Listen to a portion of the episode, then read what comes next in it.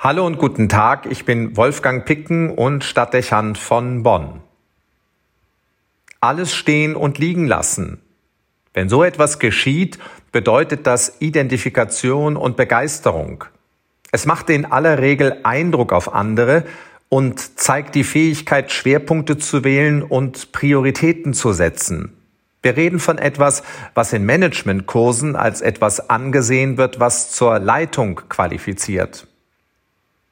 Wenn in Zusammenkünften Brainstorming betrieben wird, spricht man heute gerne davon, dass man zuerst clustern und priorisieren muss, um in der Vielzahl von Begriffen und Überlegungen diejenigen zu qualifizieren, die wichtig sind. Im Ergebnis entwickelt man dann daraus Strategien und Ziele. Es gibt dabei dann Vordringliches und Nachgeordnetes.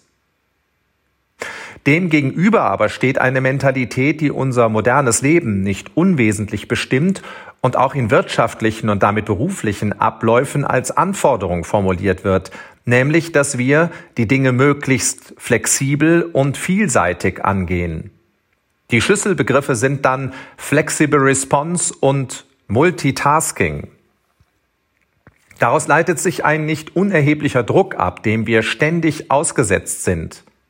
Viele Dinge idealerweise gleichzeitig und gut erledigen zu können und sich ständig flexibel zeigen zu müssen, stellt hohe Anforderungen an die Konzentration und birgt die Gefahr, sich zu verzetteln oder aber zu überfordern. Am Ende macht man vieles nebeneinander, aber das Einzelne nicht wirklich gut und leidenschaftlich. Jedenfalls kann das schnell der Fall sein. Das ist wenig verwunderlich, denn wir sind eben keine Maschinen, die sich auf Knopfdruck wie programmiert umstellen können. Auch widerspricht es irgendwie unserer menschlichen Mentalität, sesshaft zu sein. Das bezieht sich eben nicht nur auf einen Wohnort, sondern auch auf unser Inneres. Zudem haben wir am Ende nur ein Gehirn, zwei Augen und jeweils zwei Beine und Hände.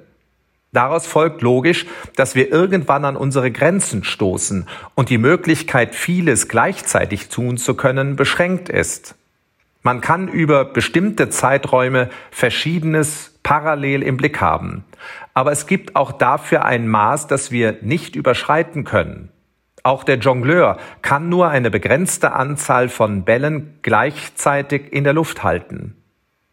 Damit stellt sich die Frage, wie man diese Anforderungen klug miteinander verbindet. Einerseits flexibel und vielseitig einsetzbar zu sein und andererseits priorisieren zu müssen, damit man zu erfolgreichen Ergebnissen kommt. Wie löst man diese Widersprüche auf? Nicht zuletzt ist es diese Spannung, die gegenwärtig viele Menschen in ihrem beruflichen und privaten Leben aufreibt. Es ist schlicht und einfach zu viel, und die Anforderungen sind zu gegensätzlich, als dass einem die Balance so einfach gelingen könnte. Nicht wenige sind davon strukturell vollkommen überfordert. Dass nicht wenige Stresssymptome entwickeln und es eine zunehmende Tendenz zum Burnout gibt, kann deshalb nicht verwundern. Auch ergeben sich daraus erhebliche Probleme in Familien und Partnerschaften. Schließlich stellen sich auch dort Aufgaben und Forderungen. Der Erwartungsdruck ist zu hoch, oft übermenschlich, und dann muss es zwangsläufig zu Brüchen kommen.